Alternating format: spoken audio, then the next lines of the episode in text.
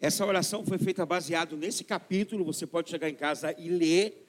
E, e esse capítulo, na época, o Senhor nos orientou a fazer essa oração dessa forma, porque a gente, tudo que é projeto de oração, né, eu oro hoje assim, amanhã eu oro diferente, depois da manhã não sei o que eu orei hoje, e assim eu vou fazendo sucessivamente. Não, projeto de oração. Eu planejo a minha oração e oro sobre ela todas as vezes que eu orar. Aí eu oro quinta-feira, na segunda-feira eu já não sei o que orei, aí eu já falo outra coisa para Deus, eu não vejo o progresso do meu projeto de oração, não vejo nada, aí eu viro um decepcionado com oração. Como hoje, 70% da igreja é decepcionada com oração. Amém? Agora, essa oração ela não é um poema. Amém? Em primeiro lugar. Em segundo lugar, essa oração a gente faz ela em ritmo de guerra. Amém? Amém? Então, vamos. Limpa aí a garganta. Amém? Diga, Senhor, derrama as tuas bênçãos sobre nós, mas derrama como chuva que não escolhe lugar, nem pessoas, nem faz distinções entre pobres e ricos, nem rua, nem casa, nem hospital, nem asilo, nem penitenciária, assim como chuva que se espalha por todos os cantos e frestas e vão, lava todos os ares de renovação. Amém, irmãos? Amém, irmãos? Amém? Tu, tu, se você chegou depois da sala de oração e não, e não tem uma folha na mão que foi dado na sala de oração, não fica desapercebido, não, irmãos. A oração também, ela vai. Vou pedir para jogar aqui para você acompanhar ela também. Todo esse movimento que estão sendo feito no Brasil hoje por oração, isso já era para ter feito anos atrás. Hoje, nós estamos vivendo isso no Brasil, porque nós, o povo de Deus, erramos feio. Por que, que pessoas vão para partido político? Vê a bancada evangélica que está lá. Conta quantos deputados federal tem na bancada evangélica. Cada um trabalhando para a sua denominação. Interesse da sua denominação e cada um foi trabalhando. Eu, irmãos, eu não trabalho diretamente com político, gosto da política, mas não gosto dessa política que foi completamente extraviada do projeto de que ser política. Então, tudo aquilo que alguém encaixa um político no meio, desde os meus 15 anos, eu não gosto. Então, assim, mesmo aqui sendo uma igreja pequena, tem muitas pessoas fazendo propostas indecentes. Eu fiz viagem missionária por vários Jequitinhonha durante 12 anos. Ganhei caminhão de feijão, caminhão de brinquedo, caminhão disso, meu irmão. Pode levar isso para onde você quiser. Eu não quero. Se eu vou levar um quilo, eu vou levar um quilo para a glória de Deus. Então hoje, nós estamos vivendo no Brasil aquilo que a gente não vigiou. Então, se você cristão está aqui, antes das coisas acontecerem, fique atento, que Deus não deixa nada acontecer com a gente, se antes não avisar para os seus santos. Não deixa, como disse a minha avó, não deixa o leite entornar, derramar, para depois correr fazer alguma coisa. É isso que a gente temos feito. Deus não chamou a gente para correr atrás.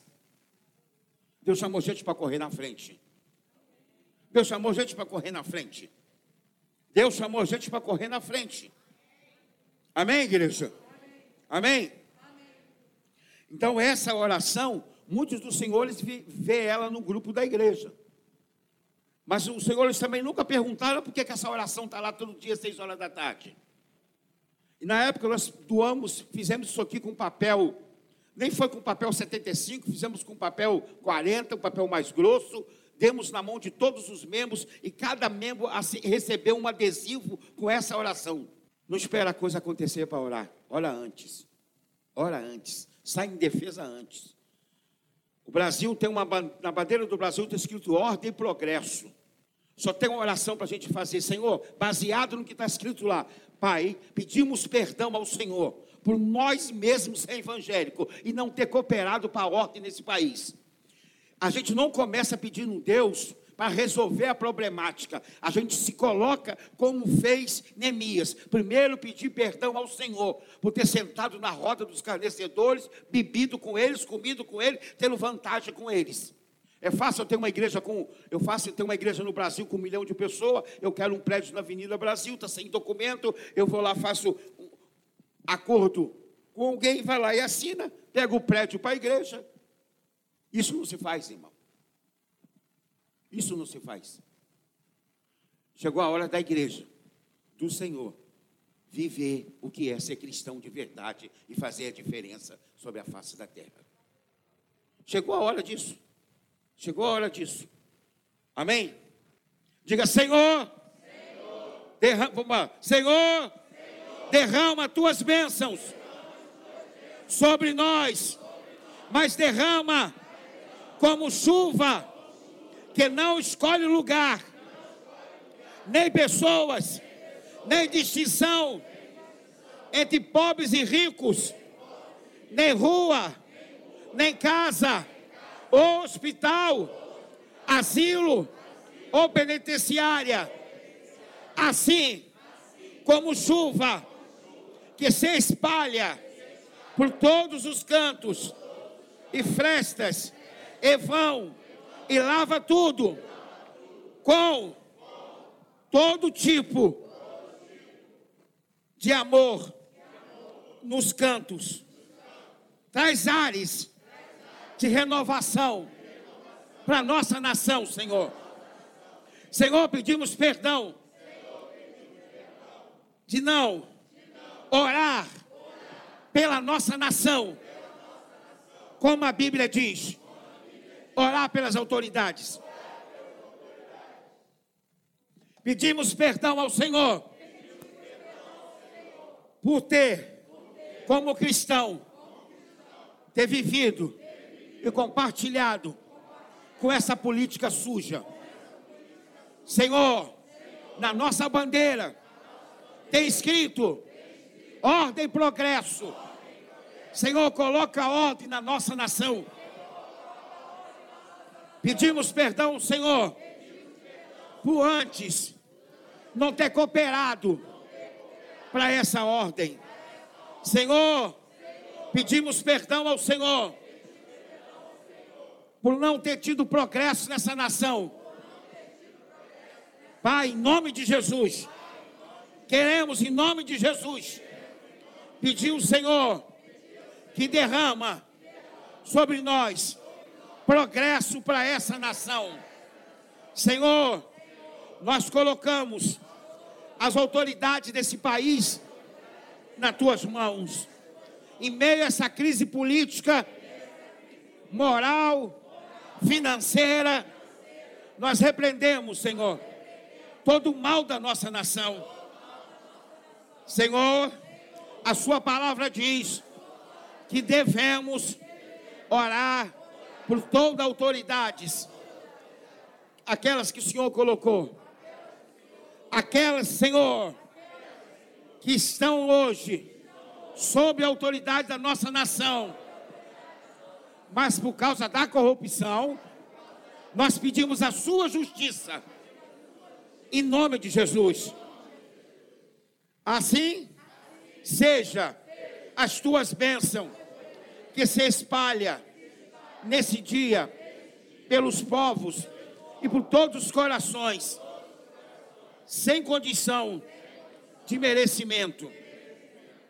Para todos que agora invocarem teu nome, encorajar os que querem desistir, amar os que querem vingança, alimentar os famintos da alma dá de beber na tua fonte aos sedentos de justiça, saúde aos doentes, paz de espíritos aos aflitos, a alegria aos que se recolherem a tristeza, a tua luz aos que estão em becos escuros, Senhor, dá força para os que querem sair dos vícios.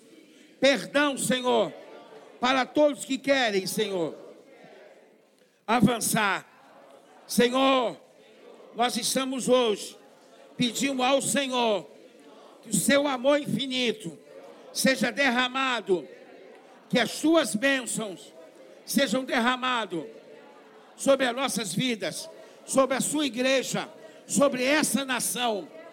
Pai, essa nação é sua, ela é dirigida pelo Senhor. E nós clamamos ao Senhor e pedimos perdão por toda a corrupção nessa nação. Em nome de Jesus. Em nome de Jesus. Amém. Amém? Mais uma vez eu vou explicar por que, que a oração está escrita aqui. Porque é um projeto de oração. Quantos de vocês que começam a orar por uma causa, segunda, na terça hora de um jeito, na quarta hora de outro jeito, na quinta hora de outro jeito, na sexta hora de outro jeito? Projeto de oração, eu preciso colocar no papel e ter um planejamento de oração e ver Deus agindo, trabalhando nos seus bastidores. Amém, igreja? Todos sentaram, por favor? Eu tenho, eu tenho conversado com muitos cristãos e às vezes eu fico de boca aberta como o povo de Deus é desinformado. E nós estamos debaixo de uma pandemia, certo? E essa pandemia é uma pandemia que, que está aí tendo força, mas uma parte da igreja diz que, essa, que a vacina é a marca da besta. Irmãos, olha a conta de desinformação. Em primeiro lugar, eu quero dizer o seguinte: a Bíblia diz, em João 10, 28 e 29, que nós estamos na mão do Senhor, ninguém pode tirar. Como uma vacina vai tirar você da mão de Deus? A Bíblia diz, na carta aos Efésios, capítulo 1, 12 e 13, que nós somos selados pelo Espírito Santo. A Bíblia diz em Gálatas 4, 7, que nós somos selados pelo Espírito Santo. Apocalipse 12 diz que nós somos selados pelo Espírito Santo. A Bíblia diz em Romanos que nós não estamos debaixo do mover da carne, mas sim agora do Espírito. Como pode alguém que foi selado pelo Espírito Santo como pode alguém que está na mão de Deus e ninguém pode tirar, tomar a vacina e sair da mão de Deus por causa de uma vacina?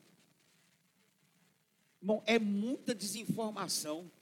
Desculpa da minha sinceridade, burrice, por não buscar informação.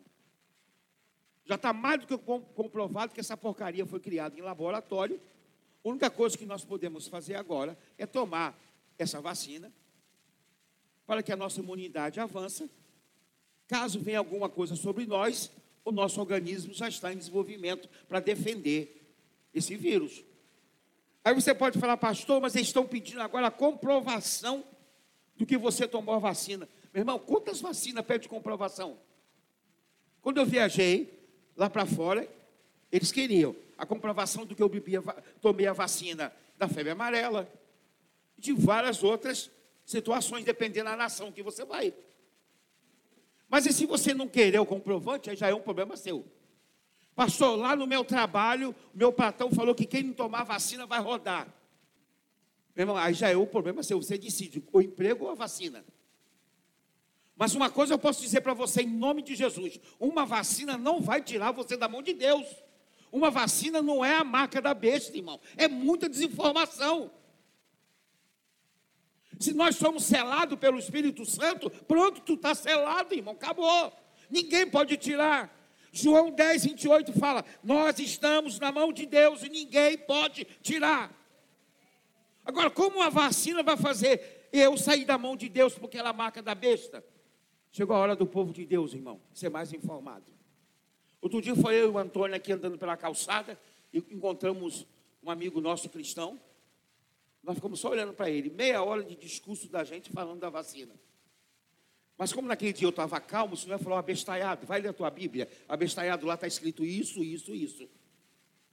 A outra coisa, irmãos, que nós somos muito desinformados, é sobre ser poderado pelo Espírito Santo de Deus.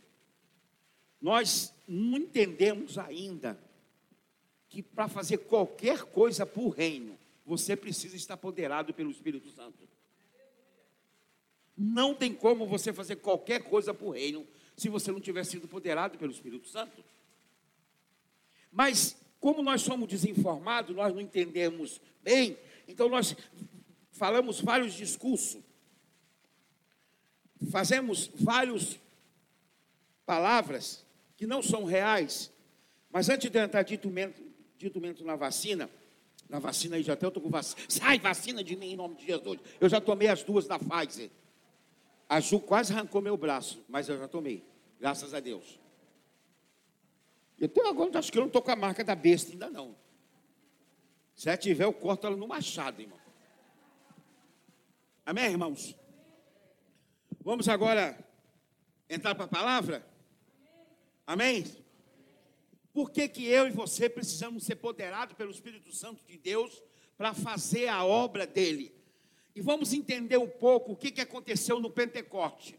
Eu vou tentar ir paulatinamente para você poder entender e você também entender sobre o batismo com o Espírito Santo. Amém, irmãos? Muitos dos senhores que são cristãos já receberam doutrina que o dia do Pentecoste, aquele movimento do Pentecoste só foi para o dia do Pentecoste. Só que eu vou te ensinar hoje que não só foi no dia do Pentecoste, dentro da Bíblia diz que dois anos depois aconteceu a mesma coisa e 19 anos depois aconteceu a mesma coisa. Então não foi para o dia do Pentecoste. Quando a gente estuda a Bíblia, a gente estuda a Bíblia não só para decorar as histórias, mas a filiação, a árvore genealógica de cada personagem bíblico, a cultura, a parte econômica, a parte social, religiosa e datas de cada acontecimento da Bíblia. Senão a gente abre a boca e fala besteira. Estudar a Bíblia para pregar não é fácil. Então, como os senhores sabem, domingo de manhã eu prego doutrinas bíblicas, domingo à noite eu prego vida cristã. E como é doutrina bíblica, vamos aprender um pouquinho. E falo para qualquer líder aqui: se um dia pretende falar alguma coisa, crescer como líder, tem que estudar teologia sistemática. Senão abre a boca e fala besteira. E nós estamos vivendo um tempo que não podemos falar mais besteira, nem ser desinformado. Principalmente ser, ser poderado pelo Espírito Santo, de uma forma que a gente consegue olhar para uma pessoa e identificar se ali é obra da carne, demônio ou Espírito Santo. Nós não sabemos. Eu já vi muitos crentes, uma pessoa tendo convulsão, ele olhar e falar é demônio, era convulsão.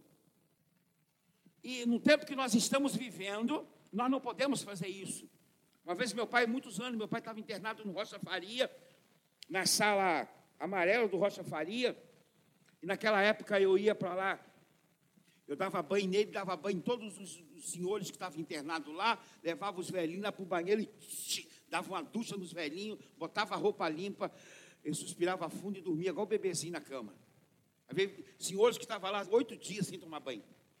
Mas eu pude vir naquele lugar que muitos evangélicos entraram para fazer visita no hospital. E orava mais alto do que tudo. Depois que terminava, eu batia no ombro, varão. Não esqueça de uma coisa: tu está no hospital. Deus ouve oração baixa e ouve oração alta. Então, se eu estou no hospital, eu vou orar baixo, irmão. O Espírito Santo não é burro. Por isso que eu tenho que ser poderado pelo Espírito Santo. Por isso que eu tenho que ser dirigido pelo Espírito Santo. Um, um dos textos bíblicos que muitos dos cristãos pensam que foi as últimas palavras de Jesus para os apóstolos, e não foi. Abra aí.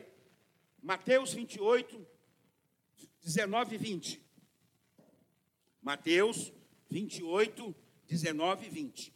Muitos dos cristãos pegam esse texto e diz que esse texto foi as últimas instruções de Jesus para os discípulos. Foi esses últimos versos do livro de Mateus. Vamos lá. Portanto,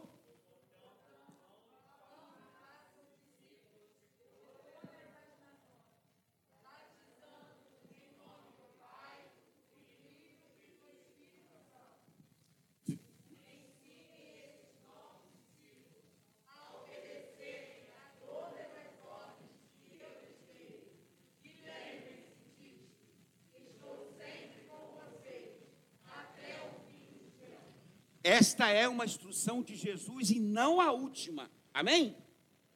Amém? No entanto, a última instrução de Jesus para os discípulos é traz uma instrução não dizendo vai, mas espere. Amém? Então, as últimas instruções de Jesus não está dizendo para o discípulo ir, mas para esperar. O que? O comando registrado no livro de Lucas, a gente lê isso no livro de Lucas, de que Lucas escreveu em Atos, declarando as últimas instruções de Jesus para os discípulos. Diga, não vai, mas espera. Atos 1, 4 e 5. Presta atenção, porque se um dia alguém desinformado falar algo com você, você sabe falar, sabe informar. Essa, essa aqui, essas instruções que estão aqui, são as últimas instruções de Jesus para os discípulos, e não Mateus 28. Mateus 28 é a última, antepenúltima instrução de Jesus para os discípulos. É, o Senhor fala e espera. Amém, irmãos? Todos nós temos que pregar boas novas, somos missionários, somos discípulos do Senhor, mas há o tempo para todas as coisas debaixo do céu. Eu sou cristão, tenho 55 anos de idade, sou nascido e criado dentro da igreja, e eu já vi muita gente que fazia muita coisa para o reino e hoje não faz mais. Sabe por quê? Não soube esperar para se preparar para aquilo que Deus tem. Nós temos o hospital espiritual lá do outro lado, é um projeto de Deus que ficou 20 anos no papel e aqui nessa igreja ficou 10 anos no papel. Para depois sair do papel. Por quê? Eu tinha que entender todas as possibilidades ao meu redor. Eu tinha que estar pronto espiritualmente, moralmente, fisicamente, mentalmente para dirigir um lugar como aquele. Vocês podem ver lá, a gente faz a libertação individual, mas também a gente faz no atacado. E qualquer coisa que acontecer ali, está no controle do Espírito Santo. Eu nem como, eu só bebo água, não uso celular, não uso nada. Do momento que eu entrei no Espírito Santo, o meu tempo está dedicado só para aquilo ali. Amém, irmãos? Porque há momentos na nossa vida que nós temos que esperar. Nós temos que ser trabalhado por Deus. Eu já vi muitos dos cristãos que começou a mexer com coisa que era do mundo das trevas, com pendências atrás para resolver. O capeta deixa você ir, depois ele puxa o teu tapete de uma vez. Então, é, é um processo. E para isso, a igreja tem que ter pessoas preparadas para preparar outros. Nós somos lá com 40, total de 43 intercessores, entre homens e mulheres trabalhando lá. Nós somos definindo quem é gerente do hospital, quem é responsável por quando eu não estiver lá, organizando, usando tudo. Dia 7 agora nós temos uma consagração só com o pessoal do hospital. Por que, Cesarino? Porque é o pessoal que já vem trabalhando comigo, já vem recebendo instrução. Se eu colocar outra pessoa dentro do, daquele, daquela consagração, ela não, ela não vem acompanhando o movimento. Amém? Mas aguarde que vai, ter, vai aparecer consagração para todo mundo aí, no nome de Jesus. Mas até então, como vem pouca pessoa na, na, na sala de oração, eu penso que vocês estão precisando de orar, que está tudo tranquilo com vocês e a vida que segue. Vamos lá.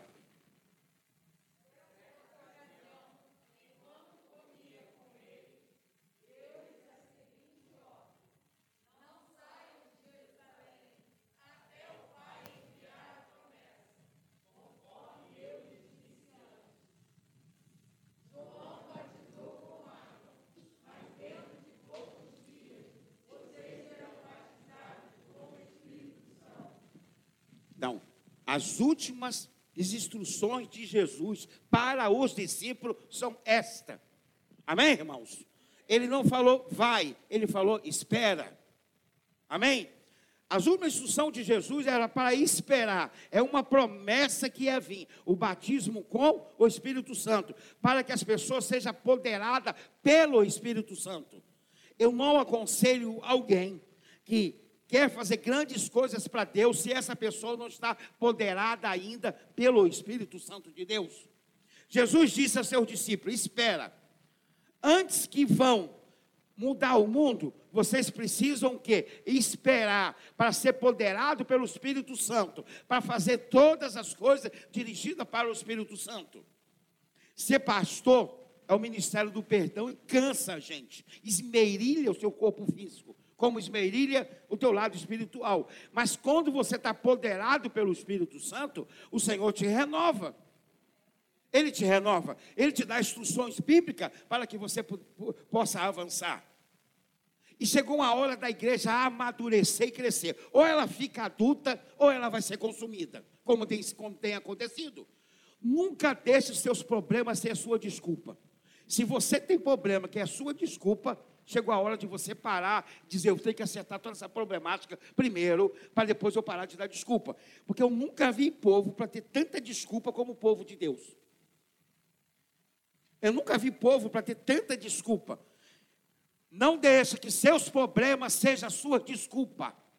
Você e eu precisamos ser poderados pelo Espírito Santo de Deus. Então, Jesus está dizendo aqui que para que pudéssemos avançar, ir para frente, nós precisamos de uma coisa adicional. O que é essa coisa adicional? Ser poderado pelo Espírito Santo, ser batizado pelo Espírito Santo.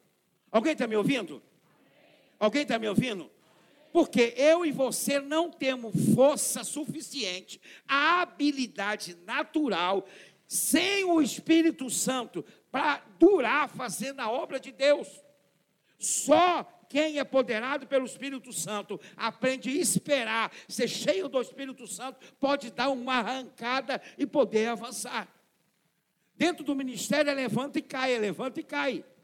Então, assim, Dentro do momento que você entra para o ministério e, tá, e tem uma cartilha de desculpas, está na hora de você parar e dizer: até quando meus problemas vão ser minhas desculpas? Para que você venha avançar, tentar fazer as coisas, eu preciso ouvir instrução. A maior dificuldade do povo de Deus é ouvir. É ouvir, é parar para receber instrução, é entender como eu devo fazer.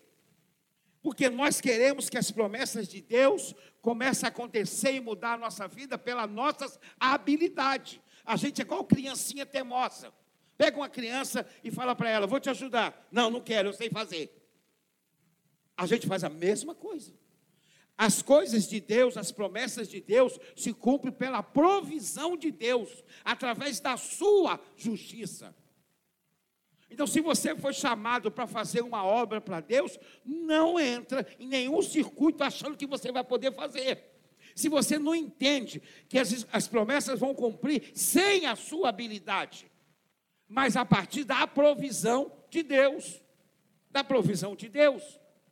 E nós temos que entender isso. Então, nós nascemos de novo. Amém?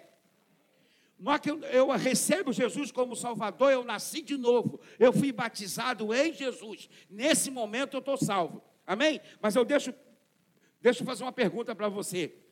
Esse nascer em Jesus não é, é o mesmo do batismo com o Espírito Santo? É outra coisa. Então nós passamos por três batismos. Amém? Dois batismos é invisível e um batismo é visível. Amém, igreja? Amém, igreja? Amém? Então você foi batizado em Jesus, recebeu Jesus como Salvador, foi selado pelo Espírito Santo. Amém, irmãos? Mas nesse momento agora, você já é um cristão, tem uma vida cristã, mas você precisa agora de começar a funcionar nos últimos batismo, nos últimos dois. Muitos dos cristãos estão familiarizados com o batismo no Espírito Santo. Na verdade, a maioria dos crentes hoje acha que o batismo na água é o batismo com o Espírito Santo, acha que, que isso é algo que vai ensinar ele a lidar. O batismo nas águas é um batismo que publicamente eu vou confessar para o universo, para o mundo das trevas, para a igreja do Senhor, que eu por plena consciência, recebi Jesus como Salvador. E por isso eu me batizei ali, obedecendo as duas ordenanças de Jesus. Qual foi as duas ordenanças de Jesus? Ide. Não, as duas ordenanças de Jesus é participar dessa mesa e o batismo. Amém? Essas são as duas ordenanças de Jesus que o Senhor deixou para a igreja. Muitos dos cristãos hoje estão cansados, abatidos, sobrecarregados, porque não estão entendendo esse processo. Podemos dizer, lidar que o batismo que a Bíblia retrata é, é, é levar a gente a crescer. Mas o batismo de João Batista, que traz um exemplo com frequência, a igreja do Senhor, esse batismo nas águas, que é o batismo visível. O batismo nas águas é visível. Amém? O batismo é em Jesus, quando alguém recebe Jesus como Salvador, ele é invisível. Amém? Mas o batismo com o Espírito Santo também ele é invisível, a partir do fruto da pessoa. Agora, eu não aconselho você querer ser poderado com o Espírito Santo se você não acertou o teu caráter. O maior problemática da igreja, que a igreja confunde espiritualidade com caráter. E a Bíblia diz: ai daqueles que usam os meus dois em pecado. Então, se você tem algumas questões no seu caráter para acertar, acerte. Não deixa nenhuma pendência para trás. Acerte o que precisava de resolver. Aí sim, você vai ser poderado pelo Espírito Santo e não vai envergonhar esse projeto de Deus na sua vida. Amém? Então, o batismo nas águas nós vemos com nossos próprios olhos. Amém? Natural. O selado em Jesus, quando nós temos Jesus como Salvador, que é o primeiro batismo, é invisível. E o batismo com o Espírito Santo também é uma coisa invisível. Amém? O batismo é invisível, mas a ação é visível. Amém, igreja? Ainda assim, a Bíblia menciona esses batismos para ensinar a gente a diferença do batismo com, que a gente enxerga com o olho físico e o batismo que era para prosperidade, que é, o, que é o que vai dar a explosão, que vai levar você a fazer a diferença e entender a diferença. O batismo com o Espírito Santo, você provavelmente já ouve alguém, ouviu alguém falar sobre esse batismo do Espírito Santo como o batismo da salvação. Então a pessoa vai e diz assim: ah, ela aceitou Jesus agora, ela foi selada com o Espírito Santo, ela está batizada com o Espírito Santo. Completamente errado. Quando eu e você aceitamos Jesus como Salvador, nós fomos batizados em Jesus. Amém, igreja? Amém, igreja? Então nós entendemos que a Bíblia fala sobre o poderamento do Espírito Santo, sobre o batismo do Espírito Santo, e não nos interessamos por tal, porque alguém te ensinou a gente errado, dizendo que você já estava batizado. Aí traz todo uma forma de desinformação na igreja. Você que está aqui dentro, que já é cristão, não seja um desinformado. Se informe. O mesmo Espírito que está aqui é o que está em vocês. Se tu tem fé suficiente, tu vai orar e falar, Senhor, aquele ensinamento que Cesarino ensinou na igreja, baseado na Bíblia, está certo? Amém, igreja? 1 Coríntios 12, 13. Vamos ler?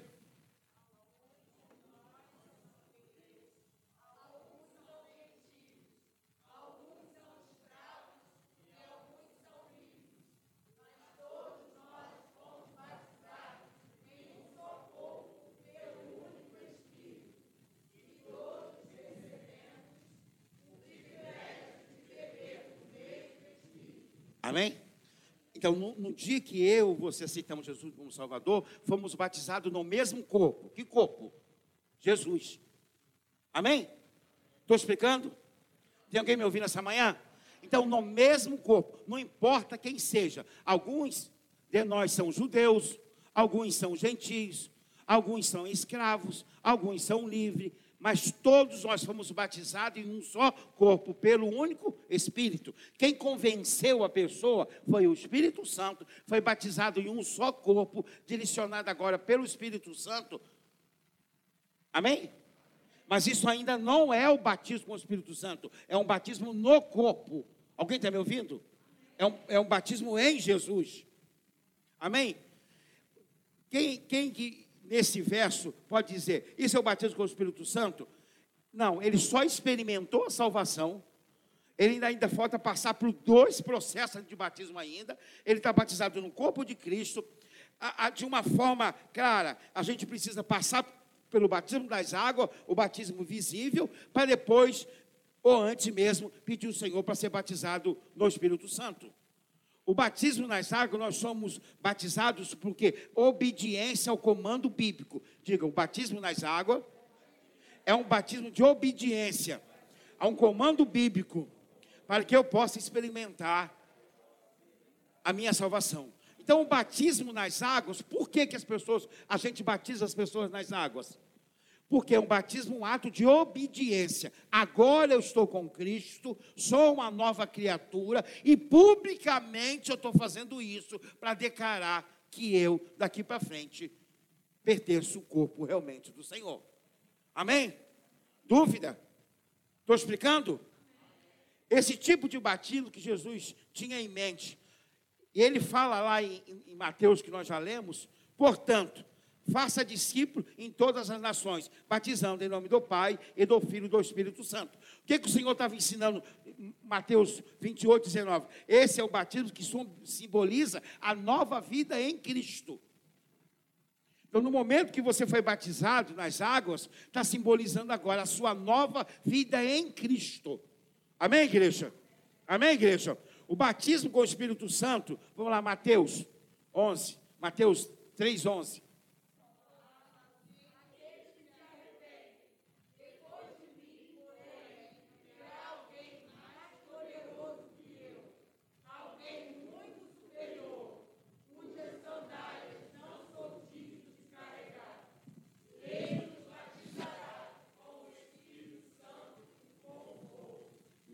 Vamos ler com calma. Eu batizo com água aqueles que se. Ponto. Amém? Está vendo um ponto ali? Na tua Bíblia também tem um ponto. Amém? Depois de mim, porém, virá alguém mais poderoso que eu, vírgula de novo, alguém muito superior do que eu, cujas sandálias não são dignas de carregar.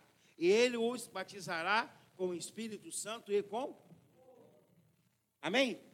Estou explicando? Então ele começa dizendo que o primeiro batismo é o batismo em Jesus. Amém? Mas Jesus Cristo vai vir e nós vamos ser batizados no nome dele. E no final ele está dizendo do batismo com fogo. Alguém? Estou explicando? Estou explicando? Tem alguém me ouvindo essa manhã? Então ele está dizendo: eu realmente batizo vocês com água, até o batismo do arrependimento. Amém? Mas virá alguém mais poderoso do que eu, que vai batizar agora de outra forma. Agora vai te batizar no Espírito e no. O batismo no Espírito Santo, ele não é na água, ele é no fogo. Essa declaração de João é, traz para a gente um esclarecimento no tempo presente que nós estamos vivendo. Nós estamos vivendo em um tempo que nós temos que encontrar esse posicionamento de quem? Agora eu, eu fui batizado em Jesus, fui batizado no arrependimento, na obediência, nas águas, e agora eu estou buscando o batismo com fogo. Amém? Todo, todo esse processo tem que ser na vida de qualquer cristão. Eu, eu, não preciso me transformar numa pessoa perfeita para ser batizado no batismo e no fogo. É a partir do que eu creio. Se a gente pegar uma pessoa que acabou de receber Jesus como Salvador, ensinar para ela, ela acreditar, ela entender a necessidade. Por que, que eu estou ensinando isso aqui hoje? Porque muitos de vocês aqui dentro da igreja faz a obra de Deus, já foi ensinado, mas faz a obra de Deus. Precisa de algo mais. E muitos de vocês não buscam, porque foram ensinados errado, aí dizem que não precisa. Como tem algo que é para nós, que eu preciso ser poderado pelo Espírito Santo, e eu não quero.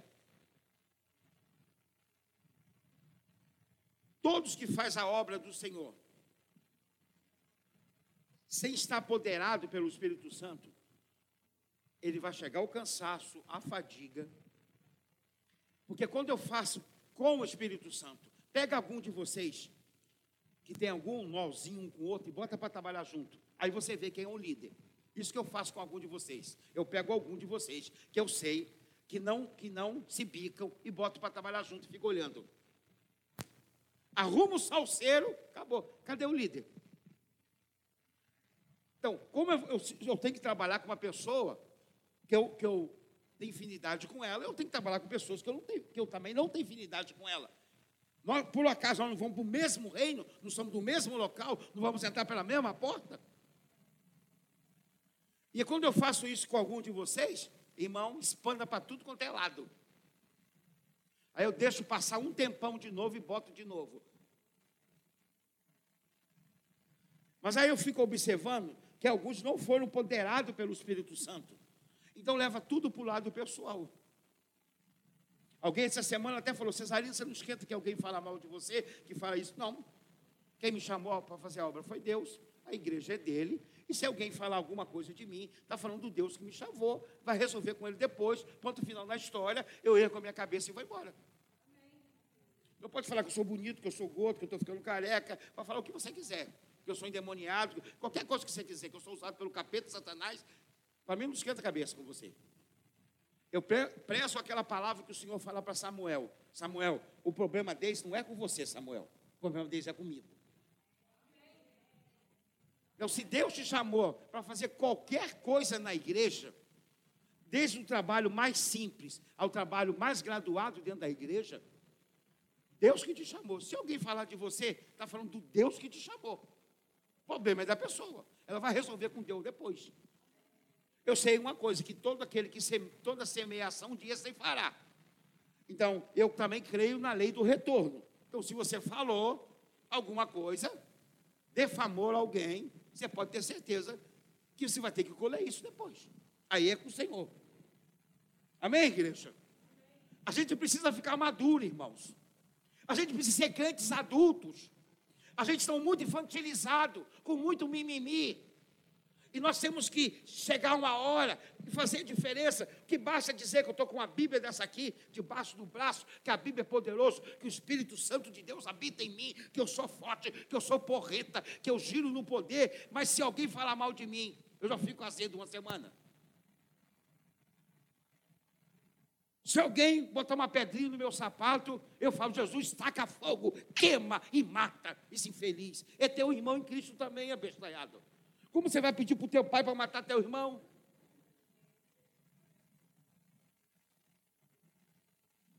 Então nós temos que aprender que a nossa luta não é contra a carne, não é contra o sangue, mas a gente está guerreando. A Bíblia, portanto, fortalecer o Senhor é um comando. Portanto, fortalecer do Senhor e da força do seu poder. Para que quando vier, você sabe o dia que vai vir? Quando vier o dia mal, você possa o quê?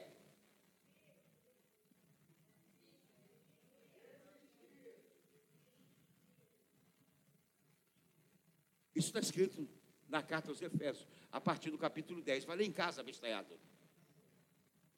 Diga, meu Deus, eu preciso amadurecer. Eu preciso amadurecer.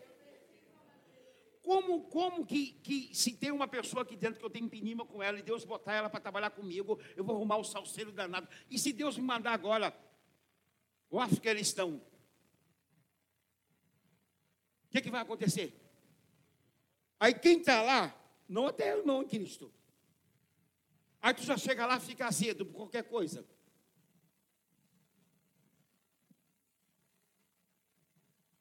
Eu sou chefe de cozinha e trabalho com gastronomia há muitos anos. Tudo que eu faço, pergunta a Adriana, eu faço com excelência.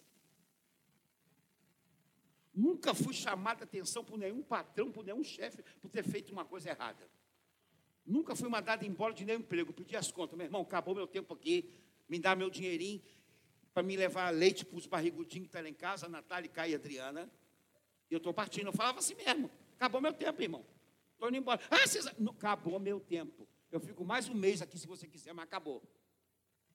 Se o negócio não está bom para mim, eu vou embora. Mas também, se eu estou lá, eu vou fazer para a glória de Deus. A Bíblia diz: faça tudo para a minha glória. Então, se eu como, se eu bebo, eu faço para a glória de Deus. Então, não adianta eu ser apoderado do Espírito Santo e lá no meu trabalho eu dar um péssimo testemunho. Dar um péssimo testemunho. Não adianta de nada. Temos que encontrar, diga, as promessas de Deus não se cumprem pelo meu desempenho. Tem muito crente, menina, que recebe promessa de Deus, a coisa se realiza. Aí ele começa se metendo, fazendo do jeito dele. Bom, se Deus prometeu, cumpriu. Como quem vai te dar a instrução daqui para frente? Aí você vai fazer do teu jeito. Aí o negócio está errado. Aí tu começa a duvidar. Aí levanta um, car... levanta um carnudo lá, começa dizendo para você que aquilo não foi de Deus. Aí você acredita na palavra do carnudo, esquece da promessa.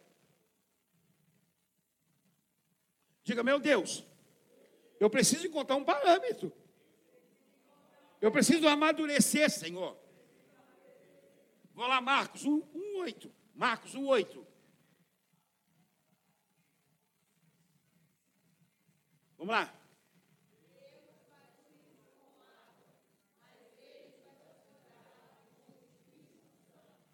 Amém? Ele está falando de um batismo aqui? Hã? Falando de dois batismos. Eu, aí já está no segundo batismo. A pessoa já está no corpo de Cristo batizado no corpo, agora eu vos batizo com água, mas ele vos batizará com. Quem batizará com o Espírito Santo? O Senhor Jesus, dando as últimas instruções, mandou os discípulos esperar, cumpriu a promessa de Joel 2,28, que o Espírito de Deus seria derramado sobre toda a carne, e já está derramado sobre toda a carne, e está disponível para qualquer pessoa que deseja isso. Amém, irmãos? Amém? Alguns dos senhores que trabalham no hospital espiritual já viu gente chegar lá mal, mal, mal, mal. Foi na quarta-feira retrasada, tinha umas duas, uma mulher veio direto do CTI, com uma dor de cabeça crônica do lado esquerdo, do lado direito da cabeça. E uma outra mulher estava derramado lá sobre a cama, a, derramado sobre a cadeira mesmo. Parece que, parece que quase era uma defunta, com a, com a mãe e com a criancinha de um ano. Eu, quando fui ao banheiro, que olhei para aquela mulher, falei, meu Deus do céu.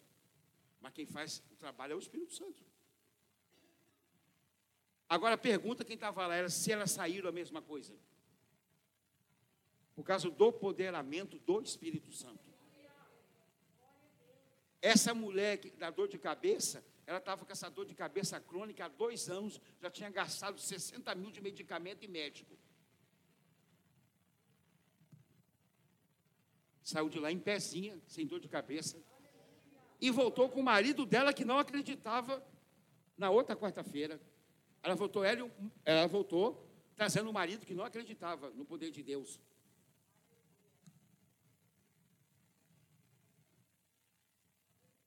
Eu não conheci aquele, não conheço aquele missionário que pregou domingo passado aqui. Mas a galera aí, a, a Cris, o Vitor, o Eliseu, a Lisângela, tem uma galera que conhece ele. Como ele ia pregar aqui mesmo, tem meu espírito, Eliseu me pediu, eu deixei. Você viu o que Deus pode fazer na vida de uma pessoa que é poderada pelo Espírito Santo?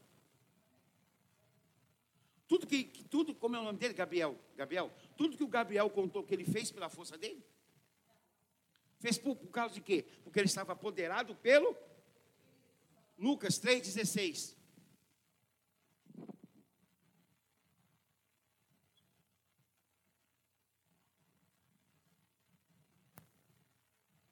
Então, nos quatro evangelhos, a gente, a gente, nós vamos encontrar relato da morte e da ressurreição de Jesus. E vamos encontrar nos quatro evangelhos relato sobre a vitalidade do crente. Presta atenção aqui, crente. Presta atenção aqui. Ó. Olha para cá. Olha para cá. Nos quatro evangélicos da Bíblia, os evangélicos, os evangélicos, o que é evangelho sinótico? Quem sabe o que é evangelho sinóticos? Quais são os evangelhos sinóticos? Mateus e Lucas. Por que, que eles são sinóticos? porque fala da morte, da ressurreição com a mesma versão. Amém? O Mateus foi escrito para os judeus, Marcos foi escrito para os gregos, Lucas escrito para os romanos. Amém? Mas são quatro evangélicos, mais o João. Então, nesses quatro evangélicos, fala da morte e da ressurreição e fala da vitalidade do crente. Eu quero que você entenda uma coisa: é o seguinte, a importância da morte e da ressurreição. Amém? Mas a importância da vitalização do crente. Fala, nos quatro evangélicos, menciona as mesmas coisas. Alguém está ouvindo? Isso que a gente tem que prestar atenção quando a gente lê a Bíblia. Amém? O meu papel aqui não é falar que você tem que ler a Bíblia. Do jeito que eu ensino, você vai despertar a ler a Bíblia. Então, nos quatro evangélicos, menciona assim bem claro dessa morte da ressurreição de Jesus, mas o tema central, o tema central dos evangélicos é a vitalidade dos crentes, explicar a verdade que todos nós temos que acreditar. Acreditar no significado do batismo no Espírito Santo. Está dentro dos quatro evangélicos. Diga, o batismo com o Espírito Santo. Está dentro dos quatro evangélicos. A morte e a ressurreição de Jesus está dentro dos quatro evangelhos. Amém, igreja? Amém, igreja? Tudo isso são sinalizações para a gente entender a importância. Amém, igreja? Outro dia desse até. Ah, foi meu sobrinho. Meu sobrinho falou, tio. A Bíblia diz que os filhos dos leões podem vir passar fome, mas o justo nunca mendigueirá o pão. O que, que isso significa? Como eu estou bonzinho hoje, eu vou dizer para você onde está escrito. Salmos 34 e 10. Eu falei, Deus está Deus tá falando nesse, nesse versículo, mostrando o potencial de um leão para caça, a força de um leão, a coragem de um leão caçar. Mesmo que esse leão, com toda essa vitalidade dentro do reino animal, deixar o filhote dele passar fome, o justo nunca mendigueirá o pão. Amém, igreja? Amém, igreja? As escrituras mostram claramente que Jesus realizou o batismo por imensão, mas também não deixou de falar do batismo do Espírito Santo de uma forma de? Que o batismo do Espírito Santo ele venha de uma forma não para prejudicar a gente, mas para levar esse crente, não ser interrompido de qualquer maneira, mas de uma forma vital, continuar trabalhando. Então ele fala da importância do batismo nas águas, ele se batiza nas águas, mas ele fala dessa vitalidade que o crente precisa. Em nome de Jesus de Nazaré se você ama tanto. Não é quem é batizado com o Espírito Santo é melhor do que os outros crentes. Mas eu peço para você, a partir de hoje, começar a pensar nisso. E começar a orar por isso. Pastor, o senhor manda para mim em PDF que o senhor está falando aí, mando para você. Mando para você. Por isso que todo sermão que a gente faz, a gente prepara um esboço. Para quê? Porque se alguém pedir uma cópia, você pode dar. Ou se alguém te fazer uma pergunta, você sabe onde você, que você falou. No entanto, o batismo, irmãos, é para renovar o batismo no Espírito Santo. O batismo com o Espírito Santo é um posicionamento não ruim, mas um posicionamento bom. Claramente está dentro da Bíblia, ou não? Hein? Amém? Então, presta atenção no sermão do Pentecoste de Pedro. Pedro ouviu Jesus dizendo que era para ele esperar até que venha o Espírito Santo de Deus seja derramado. O Espírito Santo de Deus veio como uma promessa. Diga, o batismo com o Espírito Santo de Deus é uma promessa. Repete.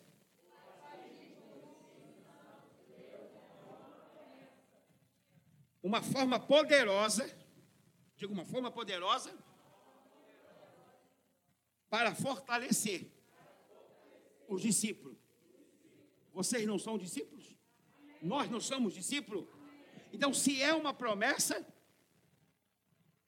é direito meu. Eu vou pedir a Deus para que assim cumpra na minha vida. Amém, igreja? Em Atos 2, Pedro, ele fala um sermão, imediatamente o Espírito Santo é derramado no dia do Pentecoste, e a resposta da pregação de Pedro, a gente vê que as pessoas foram convencidas pelo Espírito Santo. Atos 2, 37.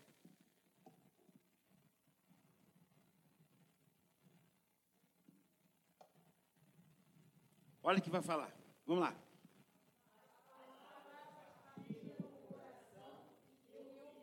Parte, segura.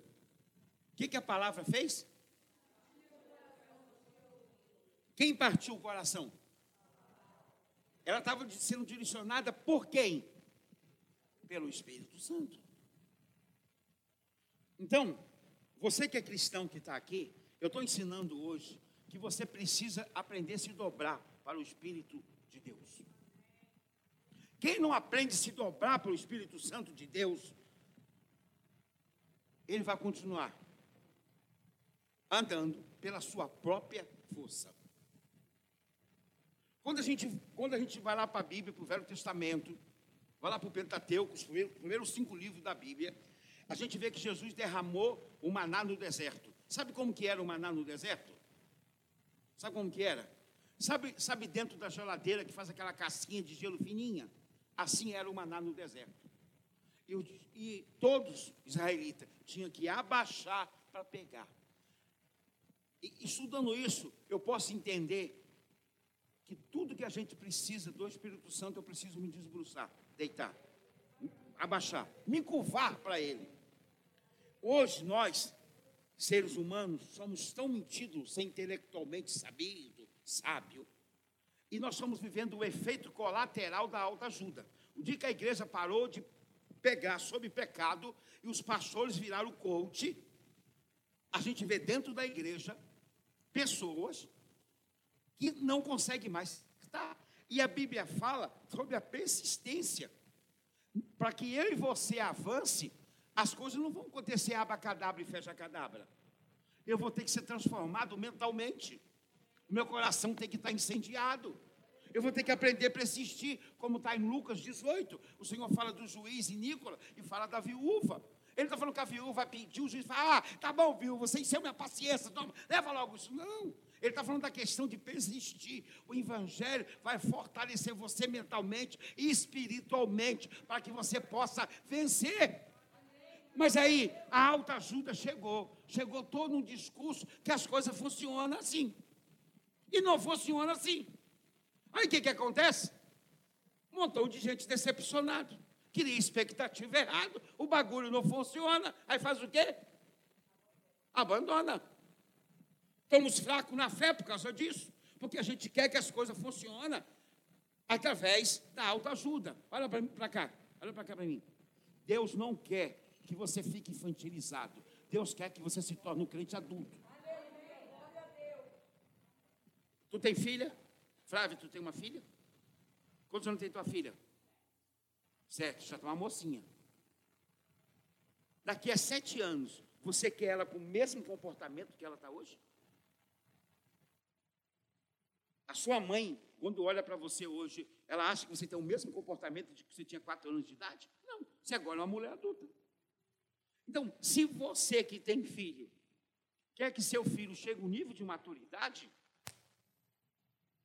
o meu, quando fez nove anos, vê se, vê se é o meu. O meu, quando fez nove anos, lembra daquela loja que agora também é fraquinha, impecável e malemança? Que os pobres faziam aquela compra lá e pagavam em 12 vezes? Mas é que tu nunca comprou no, no carnê, o carnê bonito, irmão. Mas é que tu nunca comprou na impecável malemança naquele carnê. O único velho aqui sou eu. Você ia na impecável malemança, eu comprava tudo na, de uma vez, no Natal, na véspera do Natal. Não era não, Flávio? Mas o que, que acontecia? Meu filho, nove anos, você vai escolher. Ah, pai, você vai passar a escolher sua roupa, o seu sapato, a sua blusa. Você ser um homem que tem a decisão na vida. Amém, irmãos? Amém? Então, por que, que eu fiz isso com ele? Para envergonhar ele? Não, para se tornar um homem maduro. Um homem que sabe tomar decisão. Um homem que sabe o que ele quer na vida. Hoje o Senhor está dizendo para mim e para você, filhos e filhas, vocês têm que se tornar adultos. O Senhor não quer que eu e você fiquem infantilizados. Então, o Espírito Santo de Deus, na resposta da pregação de Pedro, viu que alguns foram convencidos pelo Espírito Santo, o coração deles foram cortados. Homens, homens, olha, olha a, última, a última parte do versículo. Amém? Vamos lá.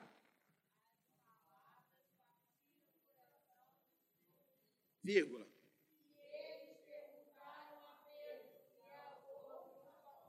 Para.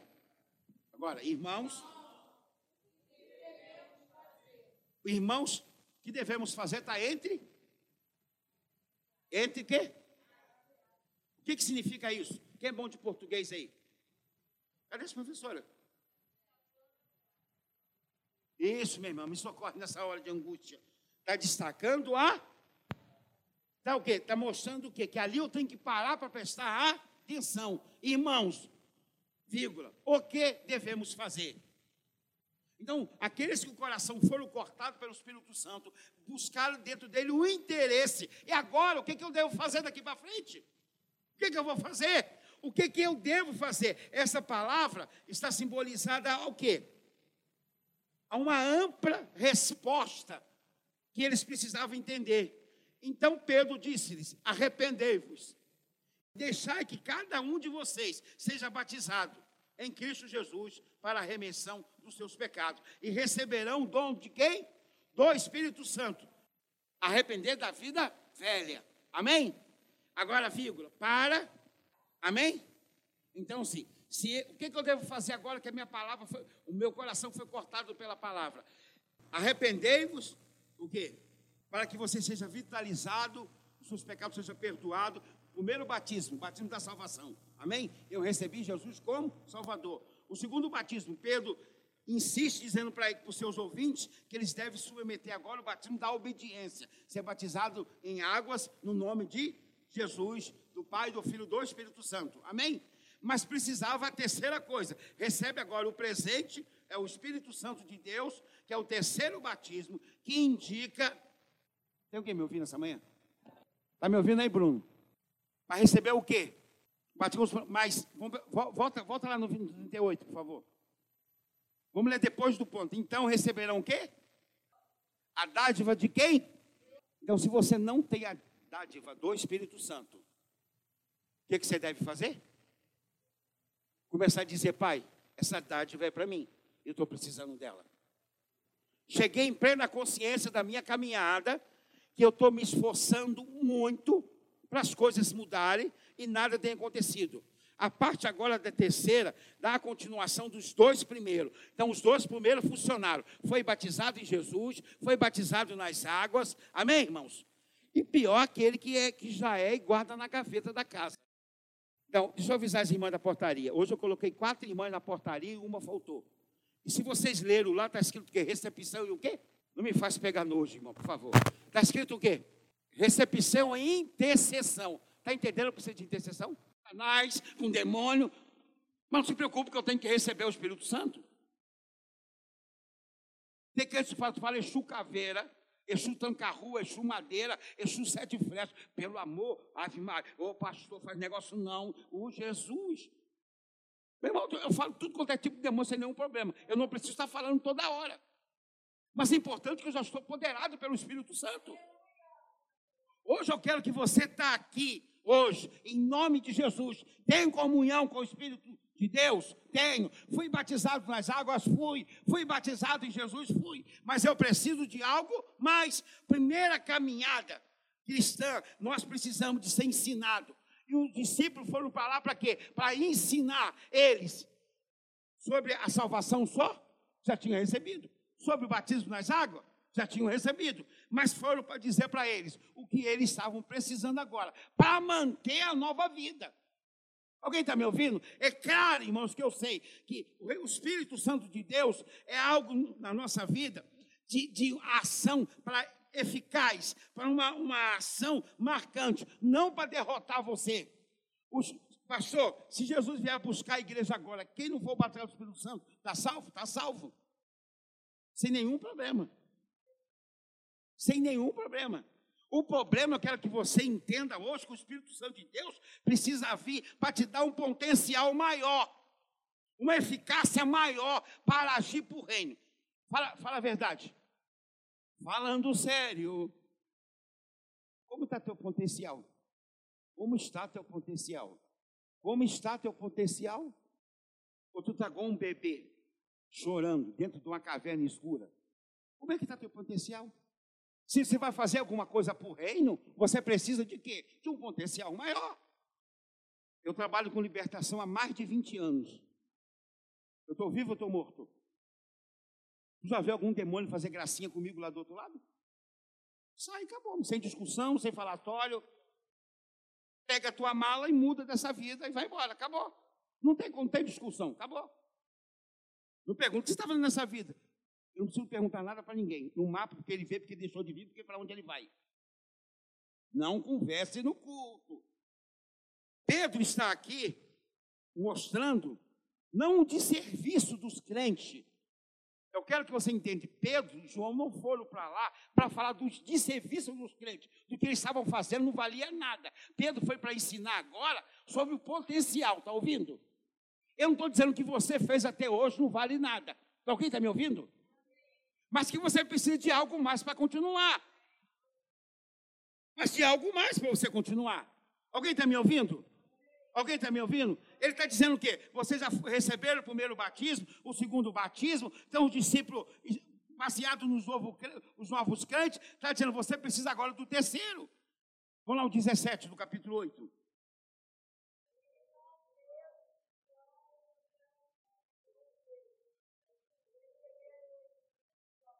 Quem botou a mão sobre eles?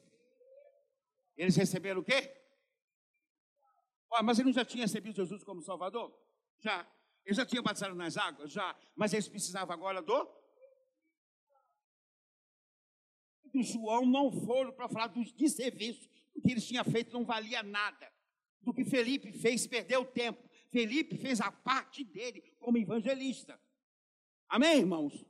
Ele ensinou, batizou, Pedro e João veio agora, sacramentou. Alguém está ouvindo isso em nome de Jesus? Alguém está ouvindo isso em nome de Jesus?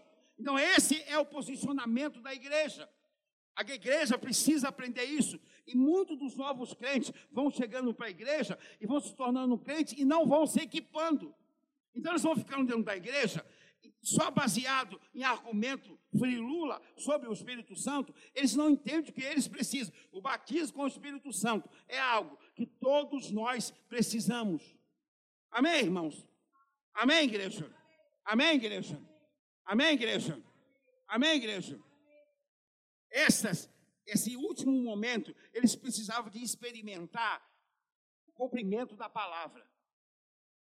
Você tem que dizer para o Senhor: eu preciso experimentar o cumprimento da palavra. Se um dia alguém falar para mim, o batismo o Pentecoste só aconteceu lá com os apóstolos, você fala então, o que que Felipe estava fazendo em Samaria? que Pedro e João foram para lá e aconteceu a mesma coisa dois anos depois. Se foi só num Pentecoste, por que, que aconteceu um negócio dois anos depois? Alguém pode me explicar? Então, se aconteceu dois anos depois, está tendo uma continuação, um padrão de continuação. Já em Éfeso, muitos anos depois, 19 anos depois, o Pentecoste aconteceu novamente em Atos 19, aonde Pedro encontra ali agora, Pedro não, Paulo quer dizer, encontra ali agora com os discípulos de João, e a primeira coisa que ele pergunta: vocês já receberam o Espírito Santo? Quando, acreditou, então eles disseram: não ouvimos, nem sabemos que existe o Espírito Santo. Então, ele encontra com alguns discípulos que era, que era discípulos de João Batista que estavam fazendo a obra de Deus, eles não estavam parados, estavam fazendo. 19 anos depois, ele passa por essa região e pergunta: Vocês já receberam? Não, a gente nem sabe disso. Isso aconteceu 19 anos depois. Então, quando o desinformado dizer para você só aconteceu no dia do Pentecoste, você fala, vale a Bíblia. Vai estudar a Bíblia, você não fala besteira. Curiosamente, as pessoas acham que Paulo encontrou o discípulo de João para dizer que, que eles estavam acreditando.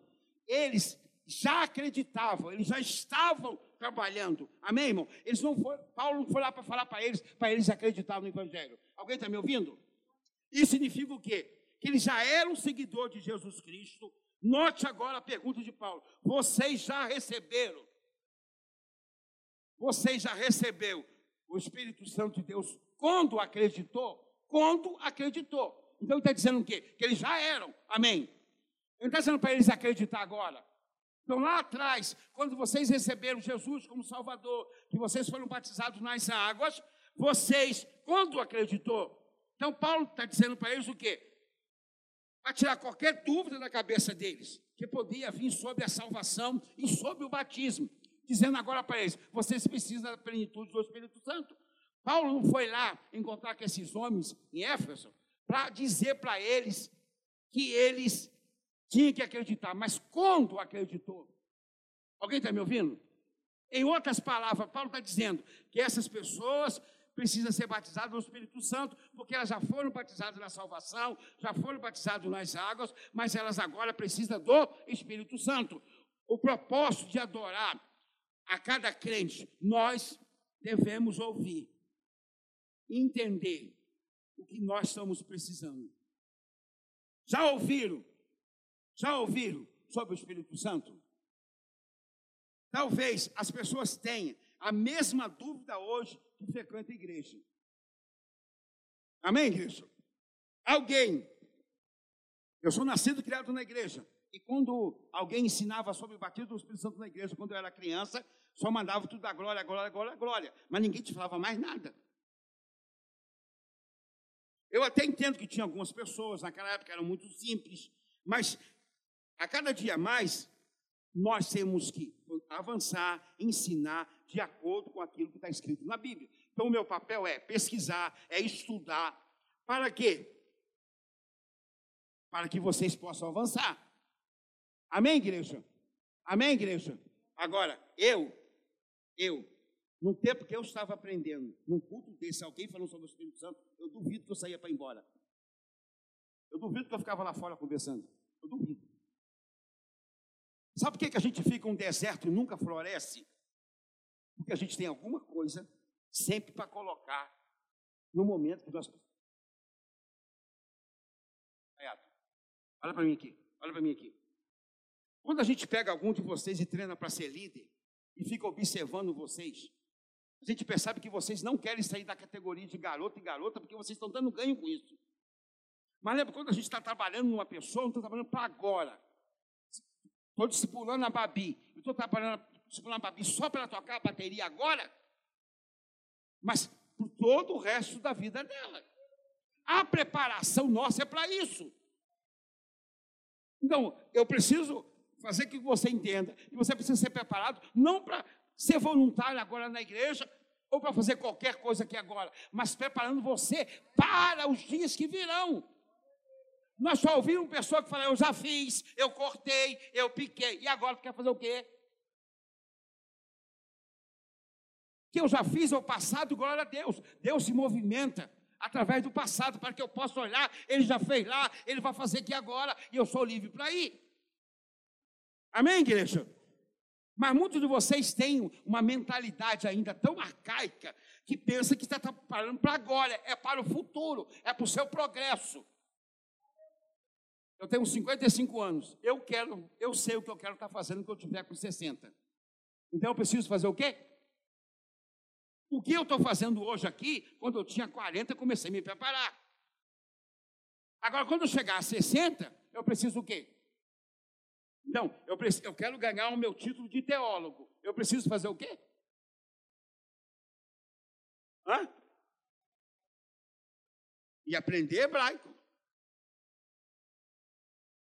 Amém, igreja? Diga, meu Deus, eu preciso avançar. Bota o 19, 3 aí, por favor.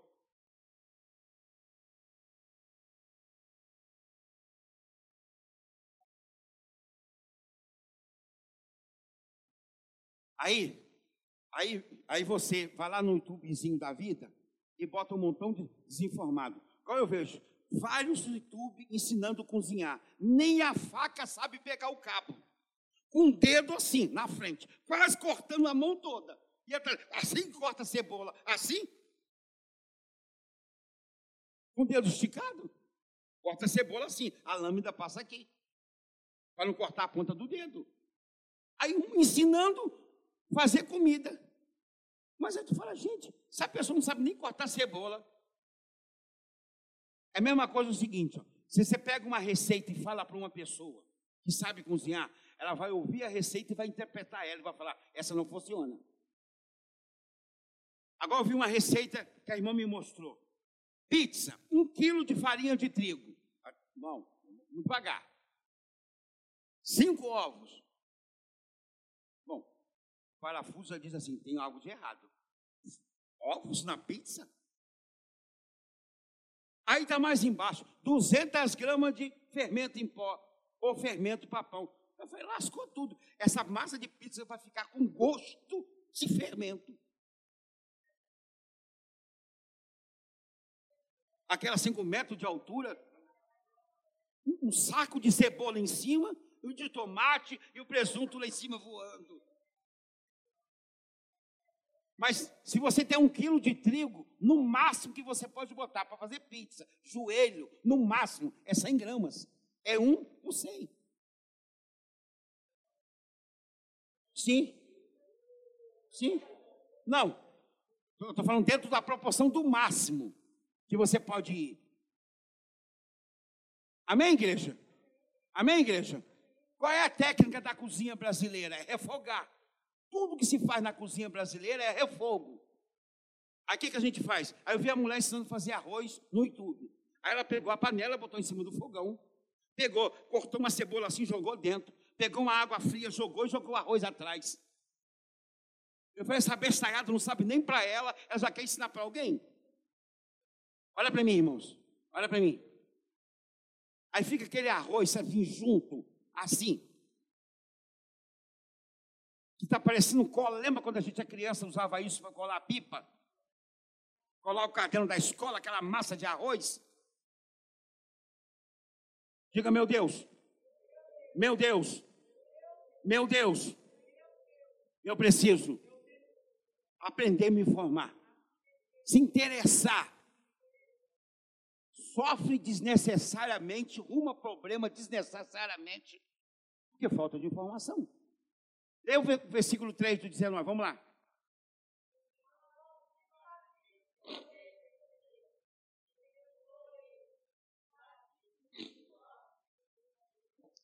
Quem era o batismo de João? Então, que batismo que vocês receberam? O batismo de? O batismo de João era o quê? Batismo nas águas. Amém, irmão? Vamos lá. 4 e 5, do 4 até o 6.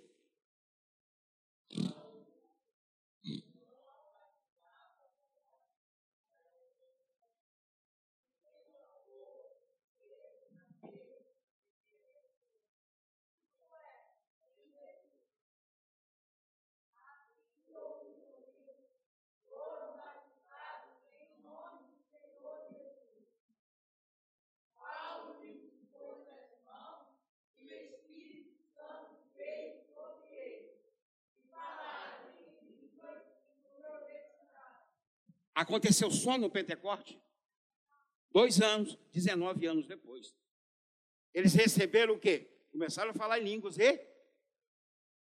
Hein?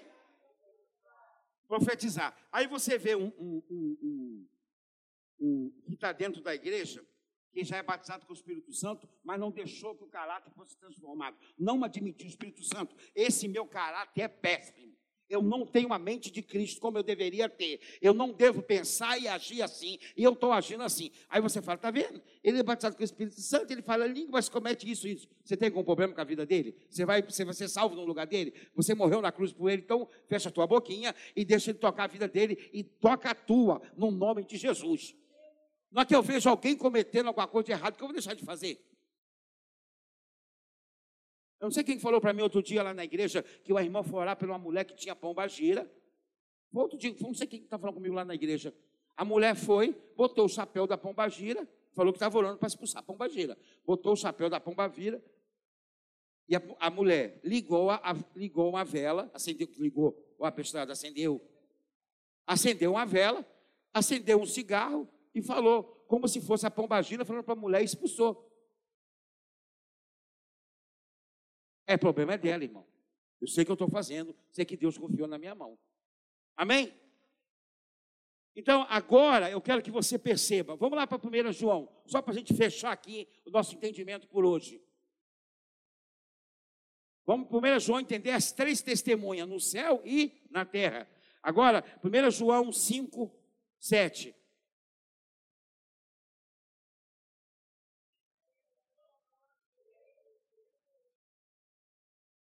Primeira.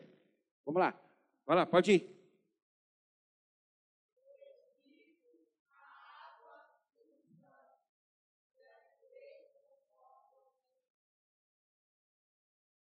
Amém?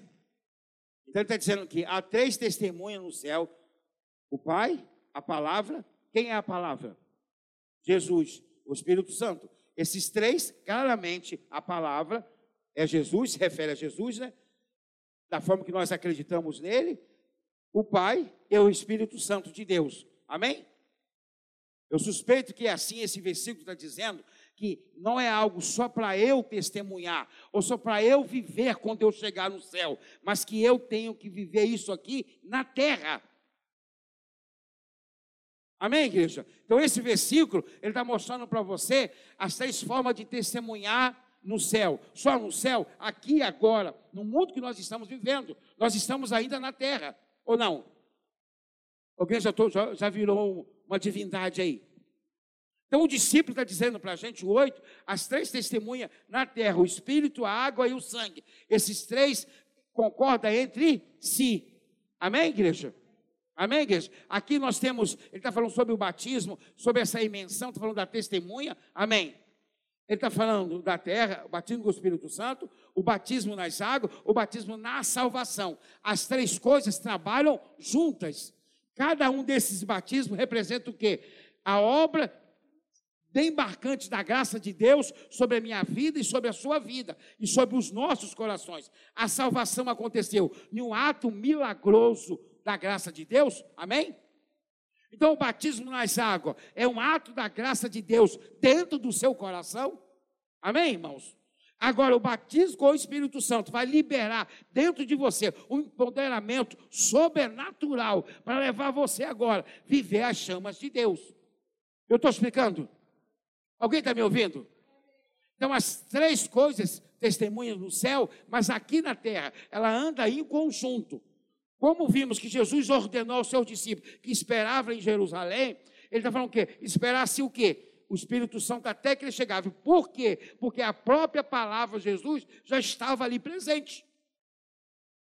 Alguém, alguém está entendendo o que eu estou falando? Ser empoderado pelo Espírito Santo de Deus é para testemunhar em todo mundo. Ele fala lá, em, lá é, é, Atos 1,8. Então ele está dizendo que é uma confirmação disso. Mas se você lá em João, antes de Jesus morrer, 14, 12, está a mesma coisa escrita.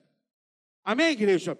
Então nós precisamos de quê? Espera o poder que vem do alto, para poder testemunhar em todo mundo. Então, o que, o que, que Jesus está dizendo para eles? Sozinho vocês não vão conseguir fazer isso.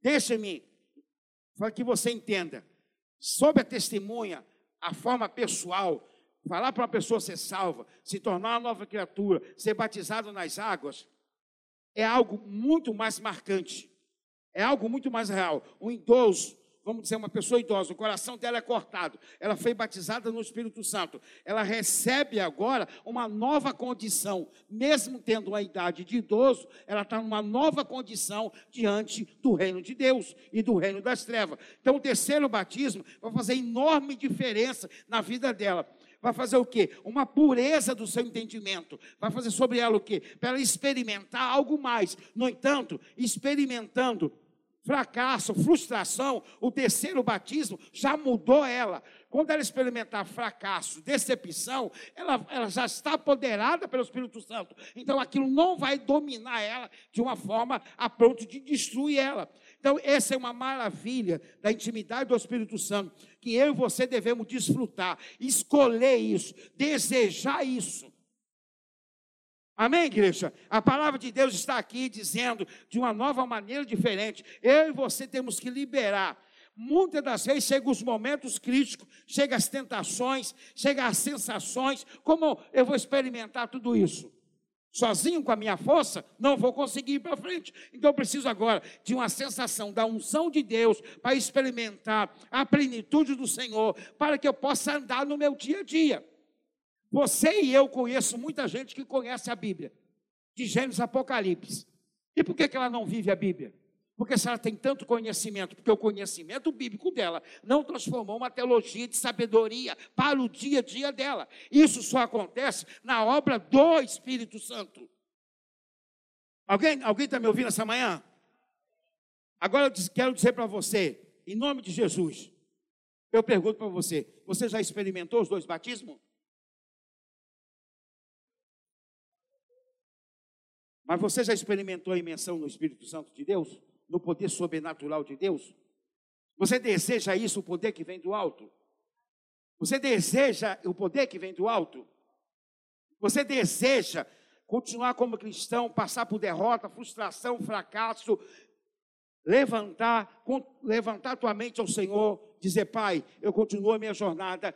No mundo fala que tereis aflição, mas eu disse que tem bom ânimo, o bom ânimo habita em mim, que é o teu Espírito Santo de Deus. Eu já volto agora a caminhar de novo, de novo. Amém, irmãos? Diga, Senhor, eu preciso de algo mais. Eu preciso de algo mais. Quando você vai lá em Marcos 16, diga: quem crê e for batizado será salvo. Em meu nome falarão novas línguas, expulsarão demônios, botarão mãos enfermos, serão curados. Os milagres seguirão hoje. Será que na prática a gente vive os milagres seguindo a gente? Essa, essa igreja teórica, ela não funciona. Não funciona. Essa igreja teórica, ela não funciona. Pode ver que na quarta-feira passada, nós só trabalhamos lá no hospital espiritual sobre medo. E a gente ouviu várias pessoas falar sobre vários medos que ela tem na vida. Se não for um toque do Espírito Santo para arrancar a raiz do medo lá de dentro, por si só ela não consegue se livrar daquilo. Mesmo que eu entenda que eu não preciso ter medo daquilo, ter pavor daquilo. Aí eu deixo o medo superar Jesus na minha vida. Hoje eu não vou servir a Santa Ceia, não. Eu vou fazer um negócio contigo. Você, você já ouviu tudo aqui, não preciso falar mais nada. Você vai escrever no papel se você quer ou não quer ser poderado pelo Espírito Santo. Se você quer, você vai escrever no papel. Você batadão, tu vai jogar aqui dentro para pegar teu cálice e vai sentar na sua mesa, na sua mesa, não na sua cadeira. Aqui, ó. Eu não estou pregando sobre o Espírito Santo para ganhar dinheiro. Eu não estou pregando sobre o Espírito Santo porque eu vou lançar um livro para falar sobre o Espírito Santo. Eu não estou pregando sobre o Espírito Santo por nenhuma razão. Não sou pastor de igreja para ganhar dinheiro, porque a minha profissão muito, muito mais dinheiro do que ser pastor de igreja, e não vou encher tanto a minha paciência. O que eu estou fazendo aqui é em obediência ao Senhor. Então, se você quer, escreva no papel, joga aqui na cestinha de oração, pega o seu cálice, senta na, na sua cadeirinha. Chamabala yokufumana, aitabo, obibado, nasamaka de dimomo, fosse babo, nakalalaia sentiriupo, a mãe que me lidili papa, vou cuidado. Samai caminhar de lipa, sim, zimbabo, da canala samaki de lugo. Sim, Zimbabwe. Chamaya kamaya de libobo. Sim, Zimbabwe. Aishaka malaya de libobo. Sim, Zimbabwe. Nakadara sadika malaya pofu. Edika naya de luia somovo. Edi chamakaria de lipahamaba. De Zimbabwe. Samamaria de ligalababa. O Zimbabwe, Sambalaya Kadinda Balaba, o Zimbabwe. Aleluia, meu Senhor. Bota por favor em Lucas, Lucas capítulo 22, a partir do versículo 10. Então nós já fomos batizados nas águas, amém? A primeira ordenança de Jesus, a segunda é essa aqui. O que nós estamos fazendo aqui hoje? Testemunhando aquilo que a gente acredita. Nós estamos testemunhando aquilo que a gente acredita. Amém? Vamos lá, só para abrir mais o nosso entendimento, vamos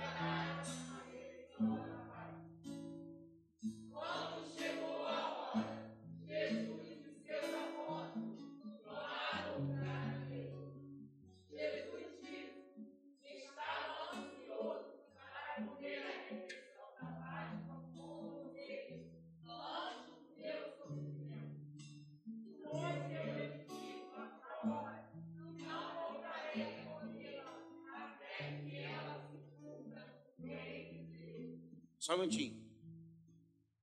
Vamos ler a última parte desse versículo. Pois.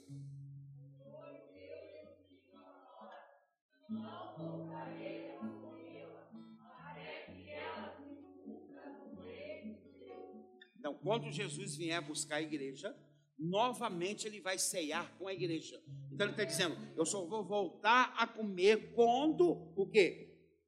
Cumpra o reino de Deus, a falta de Jesus. Vamos lá, 17.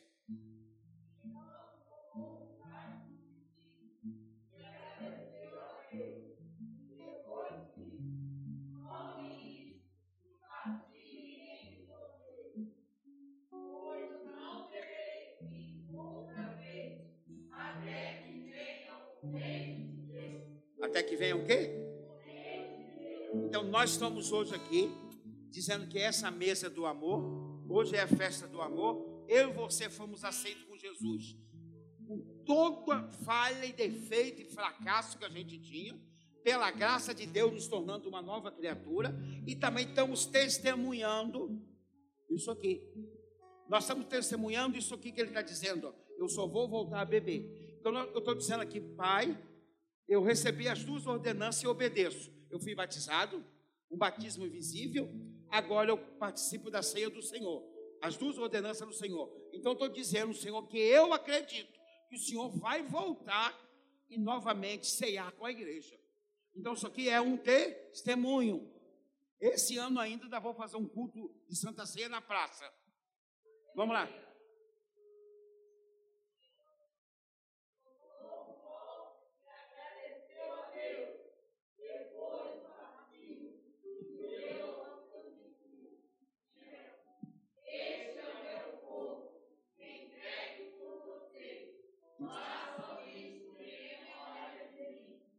Então, o primeiro passo, estou testemunhando. A segunda, o segundo passo, eu estou trazendo a minha memória. Eu estou revitalizando a minha memória, o meu papel que agora, da forma que eu estou, que o meu Senhor entrou na minha vida e mudou a minha história. Então, eu estou dizendo para mim o que agora? Que eu estou agindo de acordo com uma pessoa que é a nova criatura. Então, eu estou lembrando, eu estou trazendo, eu estou trazendo sentido o batismo, ele não precisa ser só num dia. Eu praticamente, em casa, eu tomo Santa Ceia praticamente quase todos os dias. Não, a gente na igreja faz uma vez por mês, gente no primeiro domingo, mais um cumprimento da Bíblia. Mas o batismo, ele não diz que tem que ser feito só num dia, só feito só no momento da igreja. Amém, igreja? Vamos lá, 20.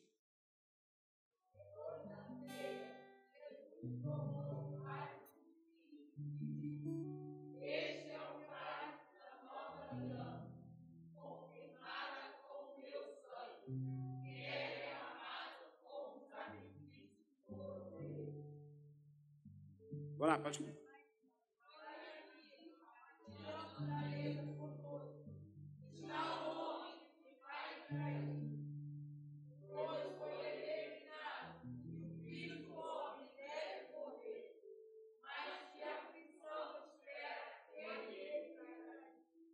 Amém? Então, o corpo dele foi deslacerado. Amém? Partido, como eu estou partindo esse pão. Moído para quê? Para que eu e você pudesse viver o poder da ressurreição. O poder da ressurreição é para trazer cura, para trazer restauração.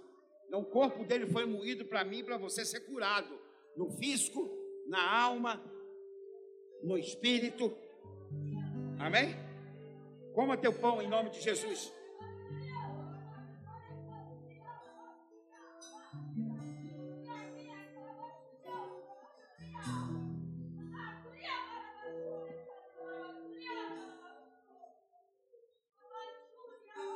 Pega o cálice. Meu sangue foi derramado para quê? Sangue foi derramado para quê?